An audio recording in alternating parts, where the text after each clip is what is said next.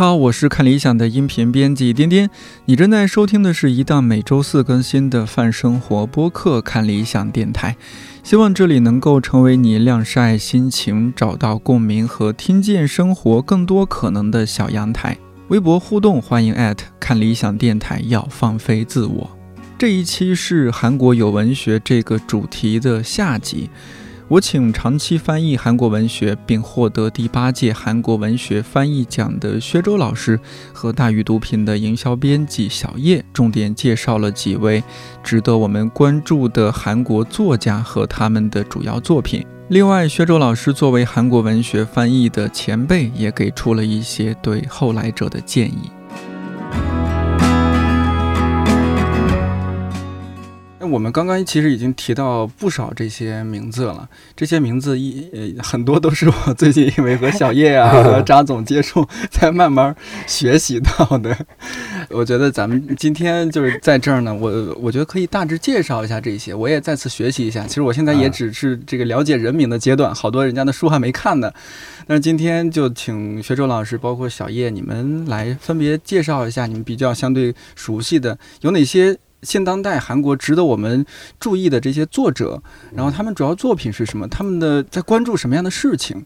这些是很有可能会打动我们，或者说给我们一些感同身受或者共鸣的。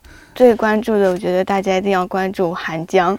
韩江哦，哎呀，这个我也是被你安利的。嗯，对，是他是一六年获得国际布克奖的嘛，应该也是现在亚洲唯一一个获这个奖的作家吧。就是，但是我跟韩江，就我跟每个作家可能都有些故事的感觉。嗯，我跟韩江当时是我开始看他的书，也是因为就是三个人同时跟我推荐了他。一七年的时候，然后我开始看，第一部看的是《素食主义者》。嗯，就是获得国际布克奖那部作品嘛，因为我自己之前有吃素的经历，哎呦，对，所以这本书就觉得，但里面又有很多，比如说包括暴力的、色情的，它会有一些让你不舒服的地方，嗯，又不舒服，又会感觉到它有一种美，它有一种就是对社会的发问啊。然后当时我还在要回学校上课，周末的时候，我就在路上看这个书，当时就是我去上统计学的课，就统计学。跟文学好像又差的特别多。我上完课回去的时候就在想，说我要不要就不要再看这么多文学书了。就我当时在这么想的时候，我打开他的那本《植物妻子》，它里面就写了他二十四岁的时候想要放弃的那种心情。但是他就走出家门，看到了月亮，对月亮许了个愿，说只祈祷不要失去这颗心。我就觉得在当时救了我一把。就是我一定要就喜欢的事情还是要做下去，所以就后面又一直在看他的书。他后面比如说包括《少年来了》，他讲的是光州事件，嗯，就把目光就又放回到就是当时，然后关注到人。后面他写白，就关注到颜色这些东西。所以我觉得后面还是大家可以看一看的。他的书呃，在国内是不是快要出了？你上次和我说哦，呃，素食主义者会有一个再版。然后《少年来了》和《白》就是第一次引进哦，嗯，是是哪一家？大鱼哦，是你你这边 哈，对对 好。然后他之前还有出过《玄鹿》和《植物妻子》这几部吧，我还有很喜欢。嗯，这一位作作者也是八零后作家还是七零后？他是光州人，著名作家韩胜元的女儿。对，就是在李湘文学奖这历史上妇女。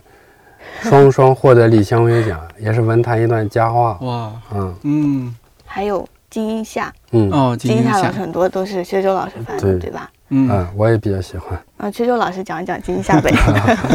呃，韩国文学呢，就刚才讲过，呃，它是比较多元，众生喧哗吧，也可以说是。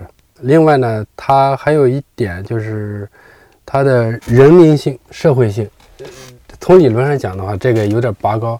嗯，就是我们刚才讲他这个思想渊源的时候啊，因为他从呃十五世纪那边我们那个程朱理学开始传到朝鲜半岛，朝鲜半岛呢开启了好多好多书院，私家书院啊。现在去呢还有很多。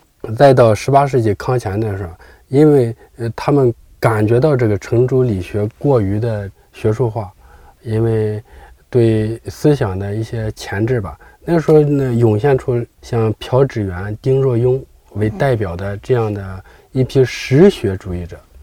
这个呢，正好跟我们清朝像明末清初三大思想家黄黄宗羲顾炎武和嗯王夫之，他们的思想呢也是很吻合的。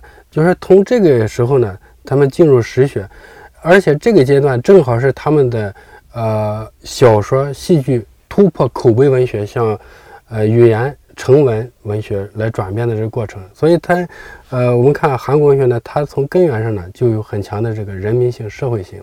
所以我们今天看到的呃韩国文学呢，它是关注社会问题、贴近生活这一面比较强。嗯我们都有这个感感受。是特别强。呃，嗯所以韩国文学，呃，就是从八九十年代以后，我们到现在，像的活跃在文坛的这些作家呢，你像我们刚才提到的，呃，申经书、金仁书、呃、殷锡庚，男作家呢有那个程硕纪，还有李文烈，李文烈呢都是比较属于元老了，一代一代飞快啊哈。然后七零后作家现在也不年轻了，像金眼珠啊、金钟赫啊，还有那个朴敏奎啊，还有我我我比较喜欢的那个千明宽啊，这这这些人哈，我都基本上都介绍过。其他的有一部分韩国文学奖特别多，因为他的出版社和文学杂志呢特别热衷于通过文学奖来发掘新人，哦，所以好多人呢就是通过文学奖一下子涌现出来，但是呢，他远远不如获得李湘文学奖、东人文学奖和现代文学奖这三大奖。嗯呃，金一下我们可以通过这个文学奖来筛选。我以前嗯怎么寻找好作家呢？嗯通过文学奖来筛选，尤其是获得李湘文学奖的话，他就肯定是得得到韩国主流文坛深度认可的、成名的、成熟的一个作家了。就是这三大奖有什么区别？它的重要性啊，它的那个量级是怎么样的？东人文学奖的话，侧重于那个短篇小说集；现代文学奖呢，它诗歌、呃小说都有，以发表在现代文学杂志上的作品为主，也是以中短篇为主。嗯李湘文学奖呢，就是奖励一个单独的中短篇，但是呢，他一定是一个成熟作家的，不可能我一个短短篇，嗯、咔嚓就冒出来，就直接获李湘文学奖，是吧？嗯，对你一个通过一个作品对你一段创作经历的认可，嗯啊，这这样。另外呢，就是最近涌现出来这些年也不年轻了啊，就是嗯我其实关注也很久了，像千云宁啊、对，金熙啊、金丝果呀、还有韩江啊、金爱烂这些作家。当然，那个诗歌来讲的话，可能出的比较少。嗯呃、我也是在世界文学、意林，呃这些杂志上介绍过很多作家。你像，呃金惠顺啊、高银的、呃李胜富的，那一年在世界文学专门做了一个韩国诗歌专辑，从那个六十年代的蒋正一出发到八十年代的一些作家，这些诗歌呢，从我个人感觉来看呢，啊、韩国呃诗歌就受我们关注比较少，我们嗯只关注这高银去了。其实呢，写的优秀的那个诗人呢特别多。特别多，因为我本身自己也写写写诗歌嘛，就是感觉呢，嗯呃，诗歌水平呢真的是跟我们不相上下的。尤其现代诗吗？对现代诗现代诗古诗的话，他们一直是在追我们的那念个传统汉语的这嗯个后尘、啊对像刚才小叶提到金一夏，这这些作家呢，都是我一开始呢就特别关注。像韩江的尖锐，像金一夏的机智，金爱烂的平实，像申英书的申英书怎么说呢？还是真是三言两语难以概括。现在韩国作家可以说是灿若星辰，我们能够引进过来的还是少数。啊，那只能靠越来越多的出版社啊、去嗯发掘，呃，嗯引引进更多。然后大家文学上有有了交流呢，其实两国感情上会越来越贴近。发现原来我们一衣带水的国家，在感情、文学表达上真是有很多共同之处的。除了这个韩江，还有那个金英夏，还有什么刚才提？了那么多，啊，刚才我提名字 您您提提名的太了很多，太大略了，就是比如呃，说，像那金英夏，嗯，现在没说是吧？主要作品啊，留给你说。金英夏的话呢，他作品是比较丰富。我嗯之前，因为我在国内读韩国文学的，呃，读国内的文学的时候，我嗯发现我们国内文学一个突出特点是乡土文学比较发达。对，不知道大家有没有这个感受啊？嗯，韩国文学呢，我发现也是差不多，写城市生活的不太多。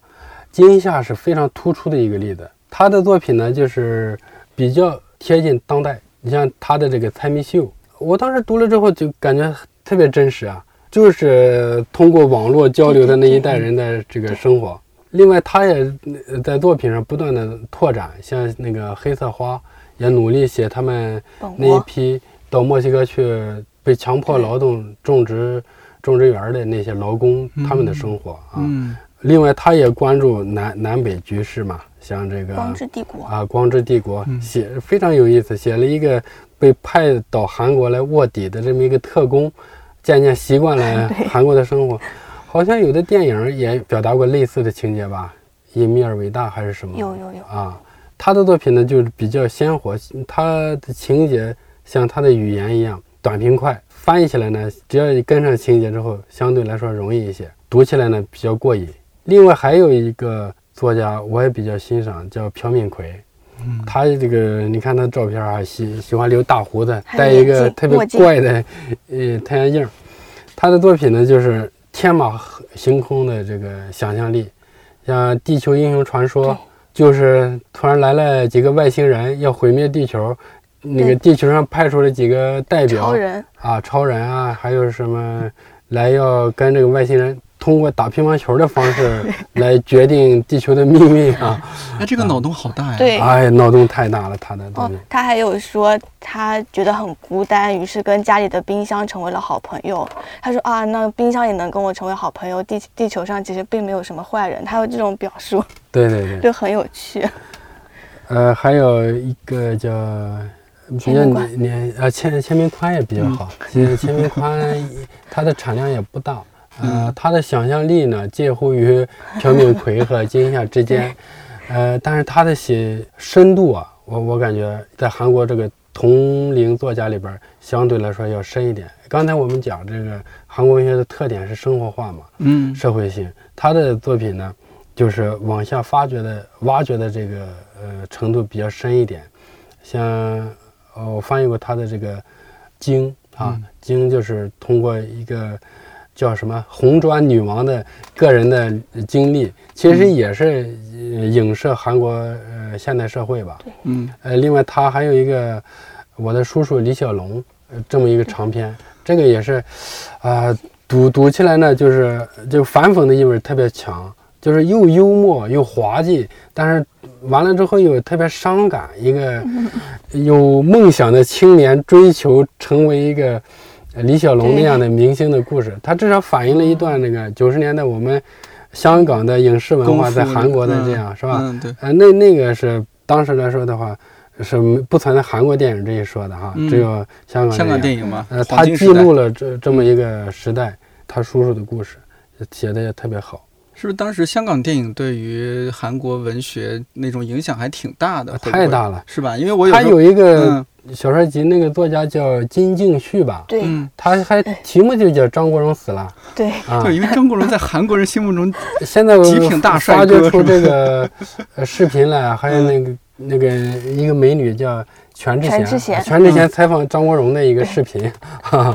哦，全智贤还采访张国荣，竟然那是个小小童星的感觉。那时候他的放到现在年轻人的话说叫双厨狂喜，是吧？对。对，因为有时候看这个也是 我这好多都是从综艺里面得来的，发现综艺里面他们有时候会放一些音乐啊什么，马上能反应过来，哦，这是哪个香港电影，那是哪个什么歌曲，包括那个《英雄本色》，不是对韩国人影响也特别，是吧？万人空巷，对吧？那个年代，嗯，所以他们在文学作品里面也会体现一些当年那个年代性的东西。对对对，哦，这些如果我们读多了的话，就会能够读到的话，那我们也也会感觉亲切吧。啊，当时看到这个我的叔叔李小龙的时候，我就想这个一一定要翻译 啊，呃，特特别有意思。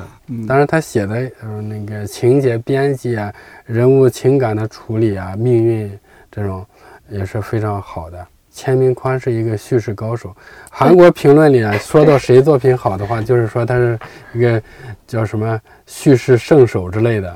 讲故事技术特别特别强，然后钱明宽以前一直是想当导演，对，想拍电影，然后他是一直没有成功，所以开始写作。他现在好像前几年又开始拍电影了，好像也没拍出啥。对对对对啊，还有像陈硕记，呃，陈硕记年龄的话六几年的，呃，他的作品也是在韩国也是非常非常不错的，幽默诙谐，写的这个小人物的命运。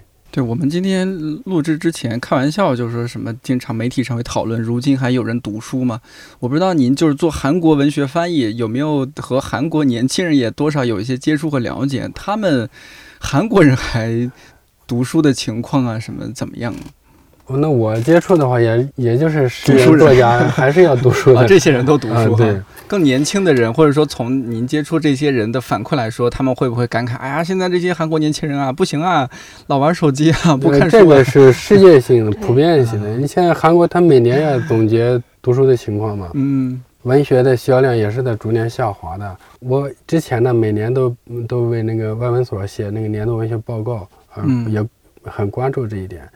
像金智英出来那一年的话，本土，甚至前几年他们嗯评论界都在讨论韩国文学的消失，呃，哦就是本土文学很难登上畅销榜，就是长期被日本文学啊、欧美文学嗯霸占他们畅销榜。畅销榜，除非就出来一部像呃，请照顾好我妈妈，然后嗯。那个熔炉啊八二年的金智英啊、熔炉这样的，嗯。如果没有这些的话，呃本土作家也是很难很难冲到前面的。图书销量越来越低是肯定的，嗯，再加上韩国。人口嗯也不多。啊，对。最近 就我们录节目这段时间，大家不是特别关注中国的人口啊，然后也总拿韩国做对对比，说韩国是这个全世界已经是最低的，生育率是最低的哈。嗯，我们说了那么多，好像特别多是女性作家。上次也听您聊到这个事儿，啊，这个能不能展开讲讲，为什么他们这么多人都是女性作家？国内我们中国国内好像没出现这种情况，就男作家、女作家，大家洋洋洒洒都有，呃，对对嗯对，那韩国这一点挺独明显特的。嗯，我每年写那个年度报告的时候，也都非常感慨，我总得找个缝插进几条这个韩国男作家的状况，是吧？你你不然这个整一年，难道只有那个女作家在活动吗？嗯我也不停的在想这个现象，因因为我们看那个现代生活、城市生活，尤其是像首尔，韩国一半的人口差不多都集中在首尔嘛，他，这个生活是很紧张的。如果女性，呃，你看她就职就业啊、如果参与到家庭生活里边儿，再加上生育、育儿之后啊，再付出的话，那也是相对来说很难的。我们国、嗯国内不也有类似的？一样，呃其实这一现象是一样的，是吧嗯那这样的话呢，对女性比较亲切的一个职场，或者竞争又不那么大，写作、编剧不挺好的吗？嗯，在啊中国再加我一条想做保险到这一点，呢，我我觉得这还是很很有道理的。嗯。因嗯为你像呃一个个例呢，朴婉旭老师，他是比较早哈，因为他是那个前辈作家，三一年出生的吧，对，嗯。他是四十多岁四才十岁，四十岁才开始写写作的。嗯。像那个殷锡庚年纪也不小了，呃，还有那个全智义，他是博士毕业从法国回来之后开始写作的。他有一部分人像申京书这样的哈，他是天生的文学少少女，她必然要干这一行的。嗯另一部分人是在生活的选择当中走向了文学，走向了创作。这一批作家不少啊，对。有些是文学选择了他们，像金爱烂这种；有些是他们选择了文学。对我，我觉得给我们国内的读者也，尤其是女女性读者呢，也有 很大的启示啊。嗯。呃，如果感觉到压力大的话，好好写作，在文学上有突破，照样能够立足啊，不用挤着上班，不用被人家挑挑拣拣。嗯，嗯所以会不会这也间接导致他们观察到的一些情况是类似的，也集中在相对集中在都市文学这一块儿？对，对对，嗯呃，你看起来的话，他们描写生活呢，就就比较多。嗯我我现在记记性也不好，像女女作家的话，我感觉就是写生活，在生活当中，因为他们包括前两年刚刚冒出了一个九零后还是零零后作家，叫叫什么？我都忘了金草叶吗？啊，对对对，呃，他的 小叶女士，哎，活字典哈，活字典。嗯，他这个作品呢，当时销销量非常非常好啊，看起来呢是科幻文学啊，你一看它题目或者就是有有一种那个未来的。未来未来类似《三体》似的哈。哦，但是其实呢，你读完了之后，发现它里边蕴含的还是探讨这个当代是母女感情啊，啊，还有这个生活现实的问题，可能就是女作家特有的情感触角比较发达吧。男作家，我刚才我们讲，他要是写这些比较开阔的，像历史啊，像政治问题，嗯呃，进军的话，还是男作家多一点。我注意到你们要引进那个金卓桓呢对对对作作品是吧？他的作品就是历史性的东西比较多。社会性的啊对些事事件，啊，对对对，当然也也有个例啊，因为，呃，这个女年轻的作家，她毕竟是要从生活开始，从经验啊，嗯，然后再到超验去写嘛。对，呃，像申经书，他也写这个李真，也就是历史，呃，是向历史靠拢。那他写历史呢，我们发现呢，呃，还是很细腻，落脚于这个感情上，个人感情，呃，个人命运来反思国运哈。这一点呢，也有点像王安忆写那个《长恨歌》似的，从报纸上一条缝里边这么一一简短的话来引申出一个长篇，这也看出一个作家的这个想象能力和这个建构能力啊。嗯，嗯，我我觉得现在这些零零后涌现出来这些年轻作家，零零后。九零后，啊，90后。零零年以后吧，哦，零零年以后，登上文坛的，他们叫登坛嘛，啊出道这些年轻作家，嗯，对他们还是抱有非常大的期待嘛，在呃成长，在变化，肯定是要向更多的地方发展，这一点可能要超越呃前辈吧。这一点我感觉国内是不是发展要慢一些？那会儿你说到国像韩国，他们那那那种已经有三个很重量级的文学奖，然后包括很多出版机构他们会自己做一些文学奖。国内是不是这几年出出版机构才开始像理想国开始做宝珀文学奖啊？然后还有一些其他机构也做一些文学奖，单项文学奖啊、什么这些，当然是好事儿，也涌现了一些挖掘了一些年轻作家。你像宝珀那个文学奖第一年挖掘了王占黑，啊，是一个上九零后的女孩，我忘了是九零年还是九一年。然后这几年还有像去年特别火的有陈春成，这也是一个九零后作家，他是在福建的我的了解比较少。啊，您不太了解了。对，我想引申到一点，就是说，那韩国这几年有没有说一些九零后作家的涌现啊、崛起啊？因为国内这几年好像就有这个势头了，明显起来了。这个的话，我我肯定就是特别期待，嗯，呃，不能老是那些老面孔啊，是吧？是吧？呃，嗯，像金金草叶就是一个。九零后，啊，哦，九零后代表性的涌现出就我们外国读者面前的这样的话还不太多，因为他要经过他们国内的层层选拔，对，然后再被我们注意到也发现是，也嗯。是，嗯。呃，好在是呢，韩国它对于呃年轻作者来来说啊，他这个出道的机会还是很多的。嗯像那个报纸、杂志都有新春文艺这样一个栏目可以投稿。另外，他的文学奖也是相当相当之多的，有全国性的，有地方性的，有有行业性的，嗯非非常非常多。嗯，甚至不只是说什么出版行业发起的，它可能就是一个什么企业啊、什么什么机构，它就发起来一个。呃，他这这个有啊，你像大山文学奖、大山大学文学奖，这哦这个大山财团支援的。对对对，啊背后有这个，对，所以相对来说，他们的文学创作氛围还不错。不错，嗯，所以给了人出头的机会呃另一种嗯就业的机会，就业机会啊，因为他们那个高考压力不是也特别大，特别大。嗯，不亚于国内的，对是吧？不亚于中国的，江南文化圈、教育圈 也是有名的，他他们也内卷，是吧？呃内卷，也鸡娃是吧？他早就内卷了，因为他进入这个消费社会应该比我们要提前个一二十年嘛，这些现象出现的就比我们稍早一点。嗯我们可以看到国内未来发展的影子，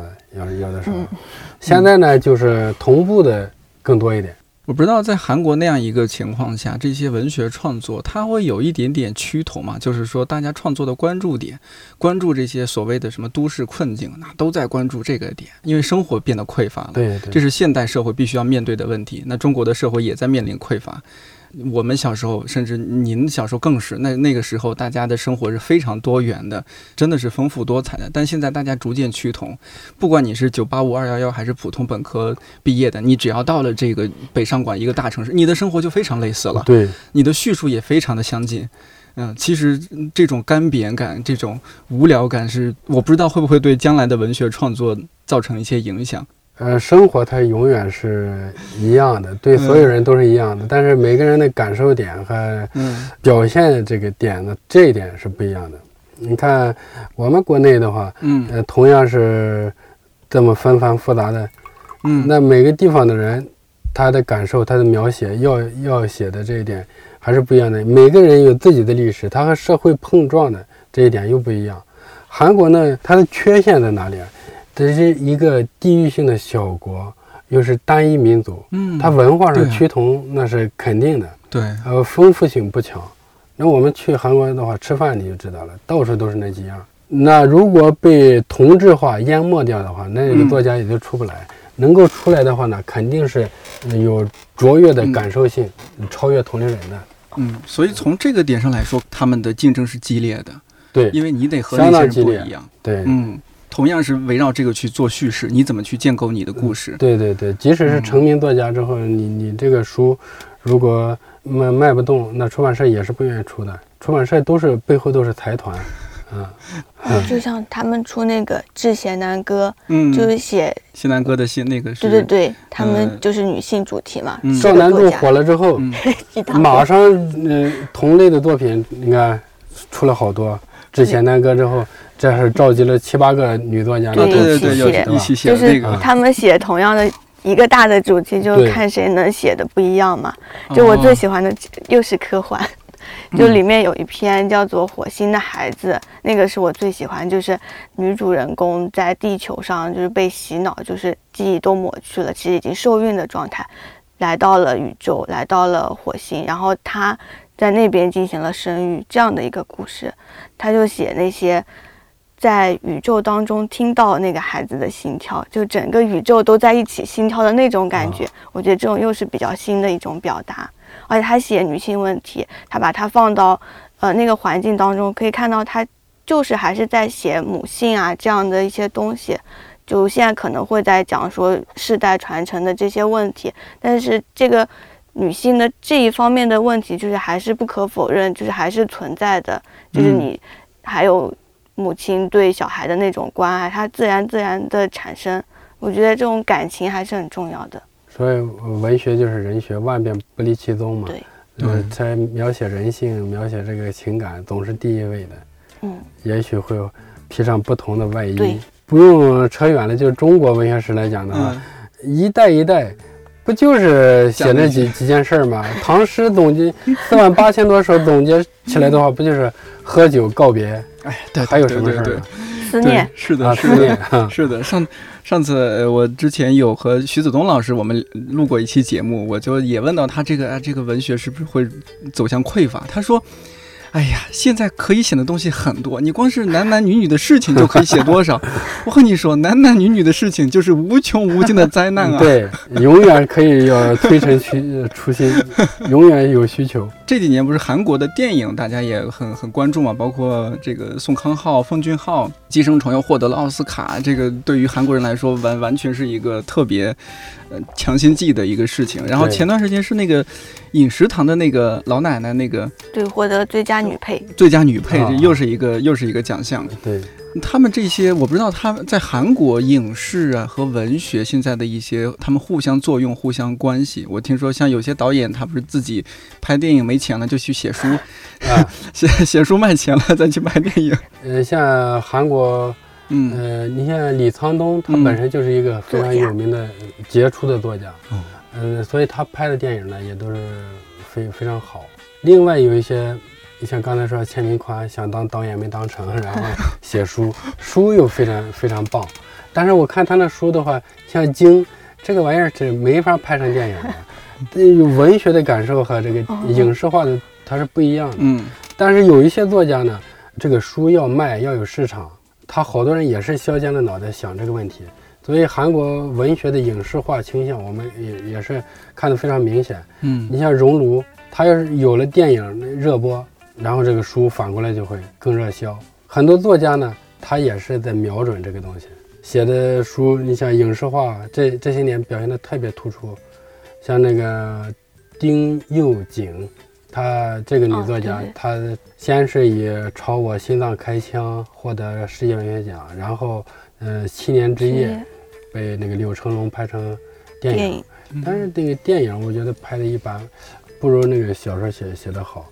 呃，像申经书的书，甚至 寻找母亲也说要拍电影，好像也还一直没拍。还有韩江呢也拍过。啊。还有呃金勋，哦，对对对。金勋他的这个南汉山城。就就拍成拍成电影，嗯嗯，作家朝影视化的努力啊也是非常突出的，谁不想多卖几本儿？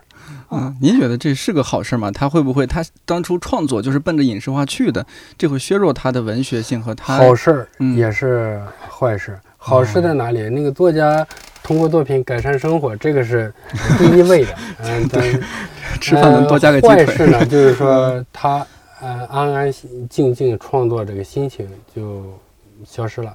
是吧？我们很难想象那个，你像马尔克斯写《百年孤独》的时候，他要想我要改变成什么，写那个《霍乱世界爱情》，他要改变成电影，那绝对不会有那种氛围。嗯你像那个，呃，申经书的单人房，他第一句，他十六岁的时候，在一个在老家的小院里听着一个广播，呃远处火车传来震动，那种安静的心态被扰乱之后，很难再回来。我现在写自己写作的时候，发现短视频看多了之后，心就会思路特别不能集中，因为在一想着这个电影，我要卖给哪个公司去改编，呃改改编电影哈，嗯，那个不可能。写作的话要忘我，要不计利益，才能出来纯粹的作品，这是双刃剑吧。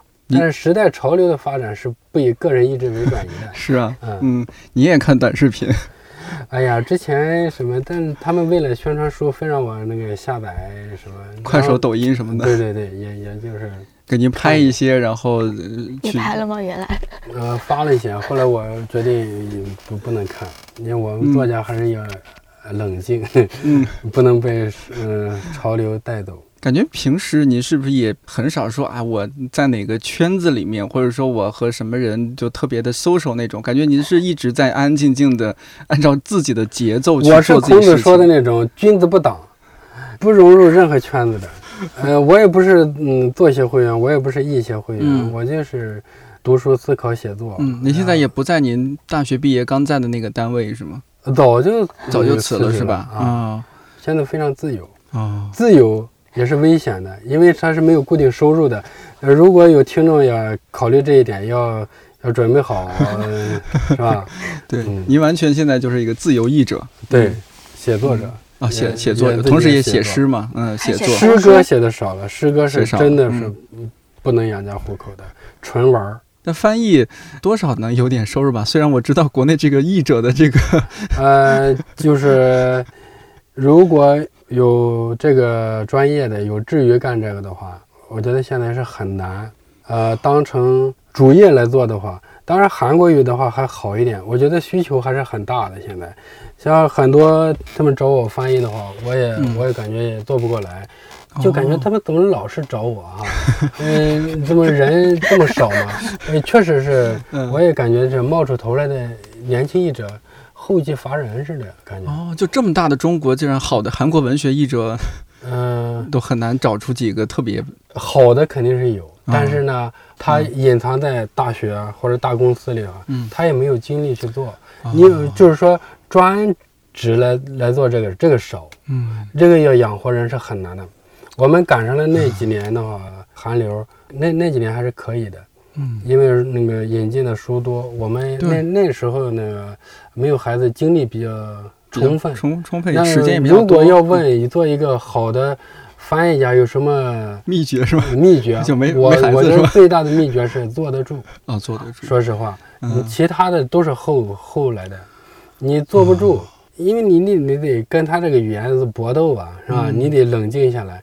现在那个你像家务事也多了，那个嗯你你分心的孩子啊，也多了，嗯嗯，坐得下来，坐得住，这是很难的。所以，如果呃有人想想做这，能你考验自己能坐得住，我觉得还是可以的。同时，暂时不要去想收入，然后你做到一定程度才行。它又是一个矛盾问题。我年轻的时候，我又需要收入，是吧？嗯那个收入有有，它又不是那么多。对，但是比我们一开始的时候要要好的地方呢，就是稿费也是在慢慢提高的，这一点应该是，呃，要看得到进步的。当然，你那个期望离那个嗯，生活这个这个消费增长那还是差一点的。对，期待那生活是，你不可能就是说我翻一部作品就咔嚓怎么着，那也不可能。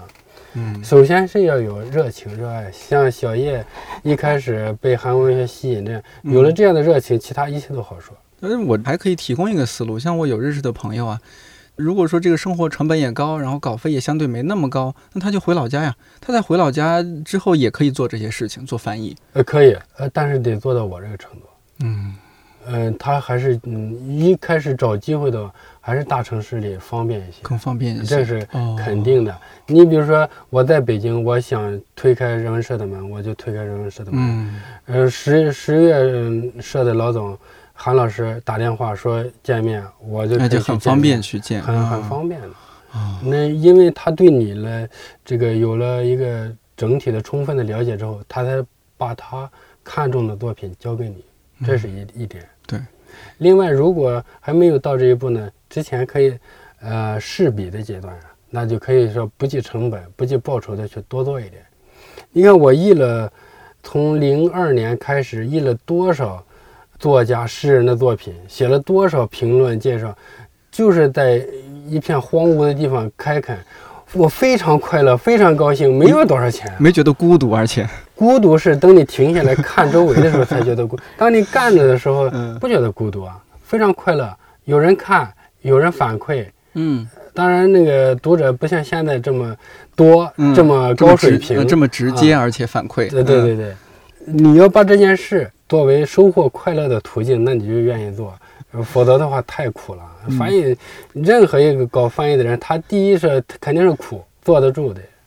我们今天，呃，薛薛薛周老师今天主要聊着韩国文学。你看现薛周老师现在这个状态呢，我特别羡慕。他现在特别适合聊什么话题呢？就是教育亲子类话题。因为你发现什么呢？他们这个年纪的这个做家长的好多都哎焦虑的不得了，尤其在北京的。但是你看薛周老师完全没有体现出他的什么焦虑什么的。还要带孩子边走边学历史，对吧？啊，对。对，你看，今天是世界博物馆日嘛？对对五幺八在车上的时候就开着收音机，里边哪个频道都是那个聊博物馆。聊博物馆是吧我我觉得那个，呃我特别喜欢那个带孩子那个逛博物馆嘛，嗯免费，凉快啊，不是夏天凉快，冬天暖和，嗯非常好的一个大课堂，就对各种多元。我们为什么焦虑呢？很多人我就发现。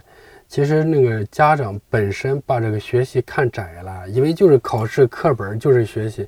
我跟孩子讲的是，那我到现在的不停的看书买书，呃我要写到哪一个呃题题材的时候，我得不停的去学习。我觉得这是最大的快乐。人人活到老学到老是真的，嗯，不是说一句口号。没错没错是这样。那你不、嗯不不活到老学到老，那随时都可以结束嘛？啊有有什么意义呢？嗯，把学习的范围放得宽一点，眼眼光是吧嗯长远一点，就不会被焦虑。那那你翻译韩国文学的时候，看到他们里面描述的都市青年那些困境，有时候会不会觉得觉得也想就穿越到书里边，对那个那个年轻人说：“孩子，想开点儿，没必要。那那个不能的，就是，嗯，你看有一件事儿啊，前几天我给嗯给一个朋友寄一快递，结果那个快递员呢给我搞错了。”嗯那我本来寄到昌平的，他给我发到嘉兴去了。那那个件儿呢发给我朋友了，呃发错了，嗯发错了，他说给调回来。那我朋友呢那那边付了钱，那个发走。我说你要不要把那个嗯、多少钱我我让他转给你。嗯、他说不用了，那个没多少钱。然后我们那个呃那个朋友呢比我又大几岁，嗯我们呃心态呢都比较成熟哈、嗯我跟他讲，我说我要不是看着这个快递员这个头像上带着俩孩子，我真想骂他一顿，给我们耽误多少事儿。就是说，对年轻的一代呢，呃因为你也要体会自己是一步步过来的，该受的苦要受，嗯嗯，能够有什么样的体会是你自己，我们也不能代替谁。该焦虑的要焦虑，熬嘛，啊、熬过来得熬得住啊，熬不住能行吗？嗯就得熬得住。熬得住，只能熬得住。嗯福克纳在那个《喧嚣与骚动》开头第一句话题记里边就说：“他们在苦熬。”这句话我代替了我对整本书的涵涵盖，谁都是得熬。韩国作家在熬，韩国年轻人在熬，中国年轻人也得在熬。嗯，那我们今天聊韩国文学，下下一期请薛周老师来聊一下作为父亲的熬。啊，对对对，熬并快乐着，一一定要熬出快乐来，要不然这个事儿都是坚持不下去的。